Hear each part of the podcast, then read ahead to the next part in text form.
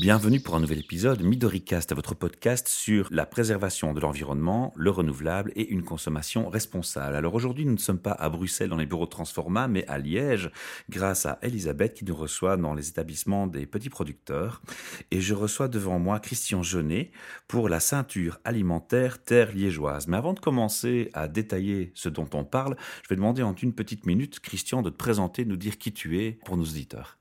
En effet, je coordonne euh, un réseau euh, qui s'appelle la ceinture alimentaire liégeoise qui met en, lien des, acteurs de la filière alimentaire courte. Et euh, l'idée, c'est vraiment sur le long terme de créer une filière alimentaire locale, éthique et durable, qui soit beaucoup moins anecdotique que maintenant. Pour l'instant, ça représente une toute, toute petite partie du marché. On veut que cette alimentation locale de qualité, produite dans les meilleures conditions écologiques et sociales, à un terme de 25 ou 30 ans, ça devienne la norme. Et c'est à ça que je travaille avec d'autres. Pourquoi ce, projet est né? Comment il est né? Eh bien, il est né dans le chef de toute une série d'acteurs déjà impliqués dans les filières courtes, dans le développement rural, dans le monde associatif, dans les groupes d'achat alimentaire, qui se sont rendus compte que, au-delà de euh, la déconfiture de, de l'agriculture locale, il y avait, à contrario, toute une série de dynamiques qui se mettaient en place, dynamiques positives, mais qui manquaient de lien entre elles. Voilà, trop bête part s'il fallait faire un lien entre eux. Voilà. et c'était le besoin constaté. Le besoin de se renforcer mutuellement. Et donc, on a, on a mis ensemble, c'est en 2013, euh, nos carnets d'adresses. Et euh, on a invité tout le monde, tous les gens dans la province impliqués dans ces réseaux-là, mais aussi les mangeurs, à venir réfléchir à quel serait euh, le système alimentaire local auquel on rêve sur le long terme, et puis ensuite, quelle stratégie collective pourrions-nous élaborer pour la mettre en place? Est-ce que ça implique que c'est d'office on aura de, une orientation vers le bio, par exemple? Ça n'implique pas d'office une orientation vers le bio. Ça implique une trajectoire vers euh, des pratiques plus, plus écologiques et, plus, plus, durables et avec une plus grande plus-value sociale. Alors le, le bio, euh, c'est pas l'alpha et, et l'oméga de l'alimentation durable. D'ailleurs, c'est une norme qui est assez récupérée, notamment par les multinationales. On va essayer de travailler ici avec tout le monde, y compris des gens qui ne sont pas labellisés bio, et on va tous se mettre ensemble. C'est pas du greenwashing, pardon, t'interrompre, hein, parce qu'on a aussi ce fameux phénomène de greenwashing, c'est ce que tu dénonces un peu. Hein. Oui, tout à fait. C'est ces sociétés qui ont opinion sur rue, qui font parfois des choses pas super, mais qui, voilà. qui, qui créent un, un intrapreneurship avec un projet sous-traitant et, qui tout d'un coup devient green, quoi. Donc nous, ce qu'on va plutôt essayer de, de revendiquer, c'est la proximité entre les producteurs et les consommateurs, les consommateurs ayant la, les mangeurs ayant la possibilité de connaître les méthodes de fabrication, de, culture, d'élevage, de transformation. Et euh, c'est là que naît la confiance, parce qu'il y a une grosse rupture de confiance dans nos sociétés sur l'alimentation qu'on nous sert dans les, dans, les, dans les supermarchés notamment.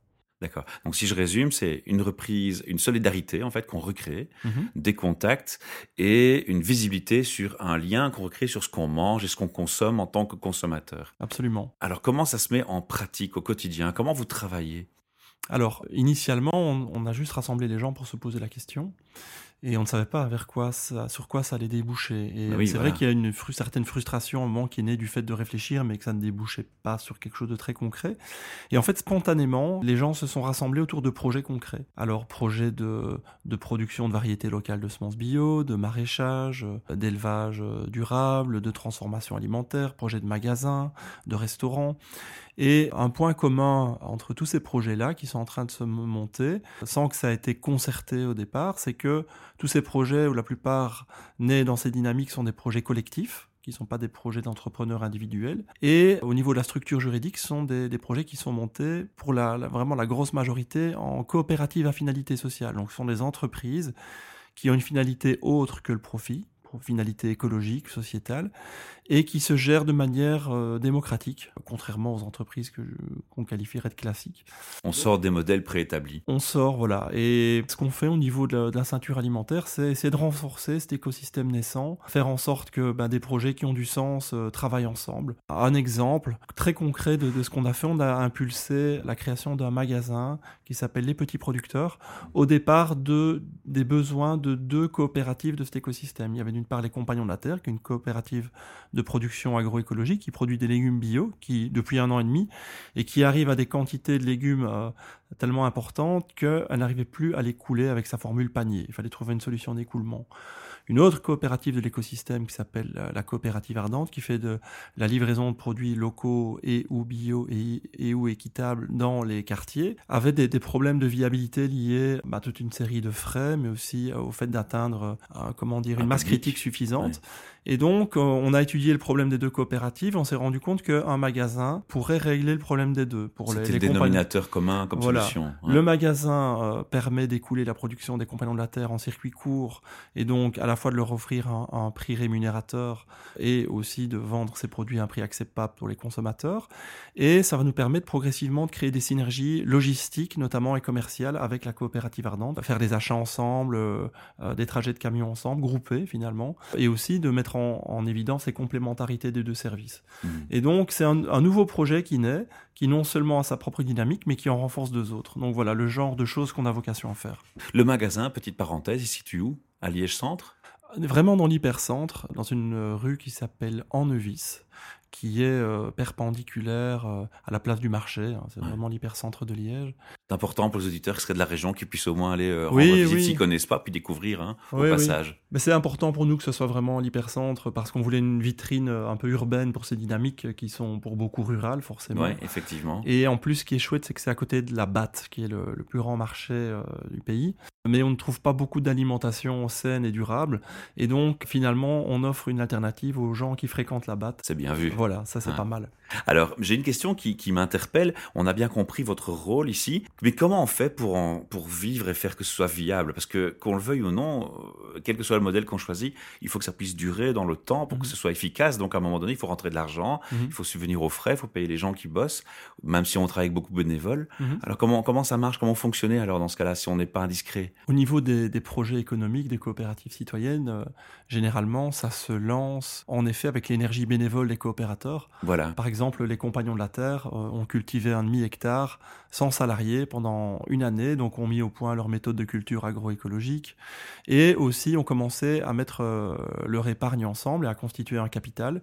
Et au bout d'une année, eh bien, euh, ils étaient prêts à investir un plus grand terrain et engager trois salariés. Donc en deux, ça s'est créé en 2015, en 2016 eh bien, euh, après un an de fonctionnement bénévole, trois salariés étaient engagés pour exploiter, euh, pour mettre en culture euh, presque 6 hectares de, maraîchage.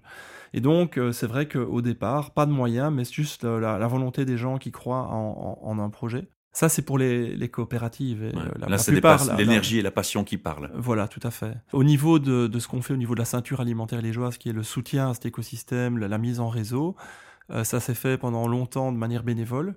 Et depuis ce mois de juillet 2016, euh, c'est un travail qui a été entre guillemets reconnu d'utilité publique et euh, financé par la région wallonne. Et d'ailleurs, la, la, région wallonne euh, va lancer un appel à projet pour soutenir des, des, mises en réseau similaires un peu ailleurs, un peu partout sur le territoire. Donc ça, ça allait être une de mes questions effectivement, c'est comment on voit le futur de votre projet parce que mhm. on va rester local ou, ton idée c'est de se dire bah, tiens, on va reproduire ça ailleurs? Voilà, donc l'idée c'est de évidemment c'est de rester de rester local sans sans être sur des fantasmes d'autarcie et de repli sur soi. L'idée n'est pas de se dire on va consommer 100% local, ce qui est, mmh. c'est des fables ça.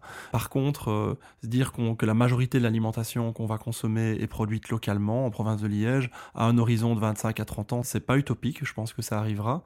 Et une demande qui est forte, il y a hein, une, demande qui est, une demande qui est, qui est très forte. Là où ça coince, c'est que le métier n'est pas rémunérateur, mais il s'agit de mettre en place des nouveaux modèles économiques, notamment via les coopératives, qui permettent de faire en sorte que les producteurs vivent décemment de leur métier. Mais donc le but évidemment n'est pas de s'étendre sur des territoires euh, ces, nouvelles filières, elles doivent être circonscrites sur un territoire raisonnable, ce qui n'empêche pas qu'on approvisionne des produits d'autres territoires, mais dans des quantités euh, euh, plus raisonnables et, qui, et pour des produits qui font sens. Mais tu peux servir d'exemple, tu peux Voilà, exactement. et, c'est vrai que euh, bah, c'est un peu ça. Donc notre idée, c'est pas de nous étendre sans limite au niveau du territoire.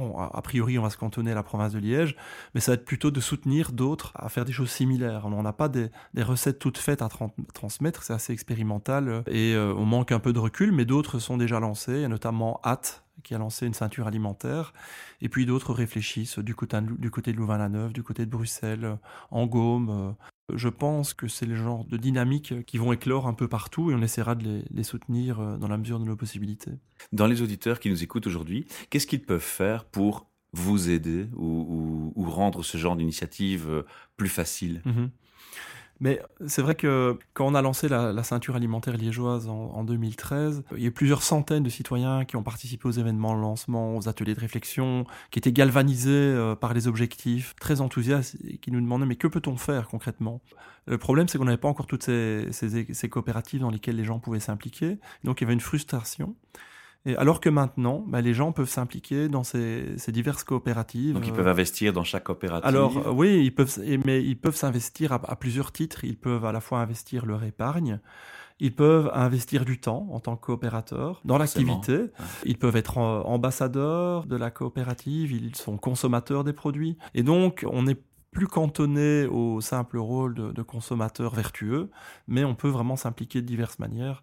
Et c'est ça qu'offre la forme coopérative, en fait. C'est un message sympa, en tout cas à communiquer. On espère que ça donne envie à plein d'autres personnes qui nous écoutent de faire les mêmes choses. Je sais que tu es malheureusement pris par le temps, donc on va faire cette interview euh, très courte, mhm. quitte à se revoir dans le futur euh, mhm. pour une interview plus longue sur ces sujets.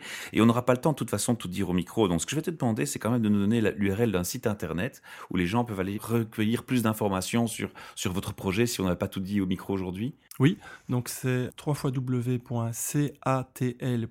Donc CATL, c'est pour ceinture, aliment, terre, liégeoise. Donc c'est alimentaire en deux mots, aliment-terre liégeoise. catl.be.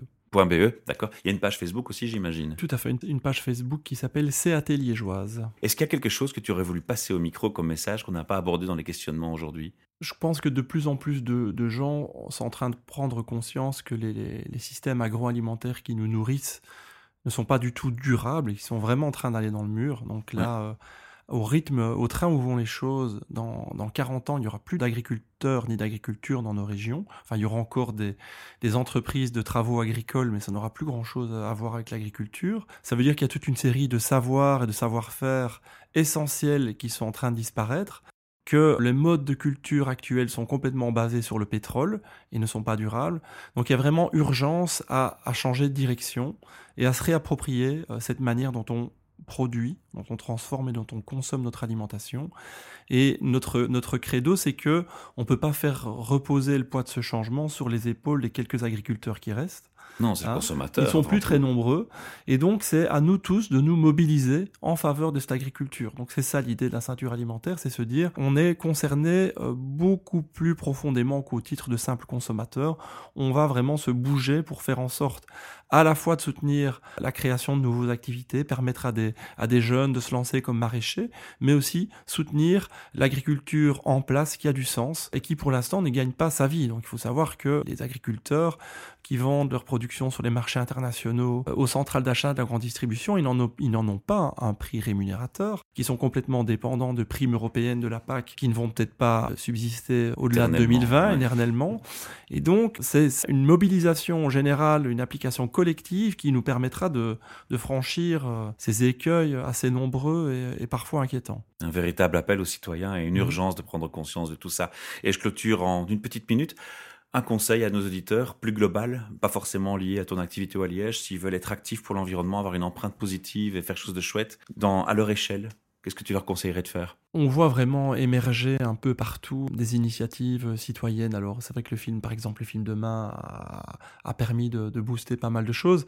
Un peu partout se, se, développe notamment le, des réseaux, le réseau de la transition et des initiatives de transition qui, qui, euh, qui essaiment un peu partout sur le territoire. Alors pour des gens qui auraient envie de se greffer à ce genre de dynamique et qui ne savent pas par où commencer, je leur conseillerais d'aller voir euh, soit sur le réseau Transition Wallonie-Bruxelles, qui ont un site web, soit sur le, site web du réseau des consommateurs responsables, où on peut avoir les adresses de groupes d'achat alimentaire, de services euh, d'échanges locaux, euh, d'échanges de savoir, etc. Il y a une myriade incroyable d'initiatives auxquelles on peut se joindre et d'un seul clic savoir ce qui existe à proximité de chez nous. Et je dirais que c'est le plus important, parce que souvent, ce qu'on remarque, c'est que les gens, en fait, ils sont, savent pas recommencer, ils sont perdus, ils manquent d'infos. Christian, je sais que tu es pressé, donc je vais pas te retenir plus longtemps. Merci pour ta passion qu'on sent aussi, malgré ce temps court d'interview. Et puis, je te retrouve, comme je l'ai dit, quand tu le souhaites, à, mon micro. Merci à, toi, à bientôt. Au revoir. Au revoir.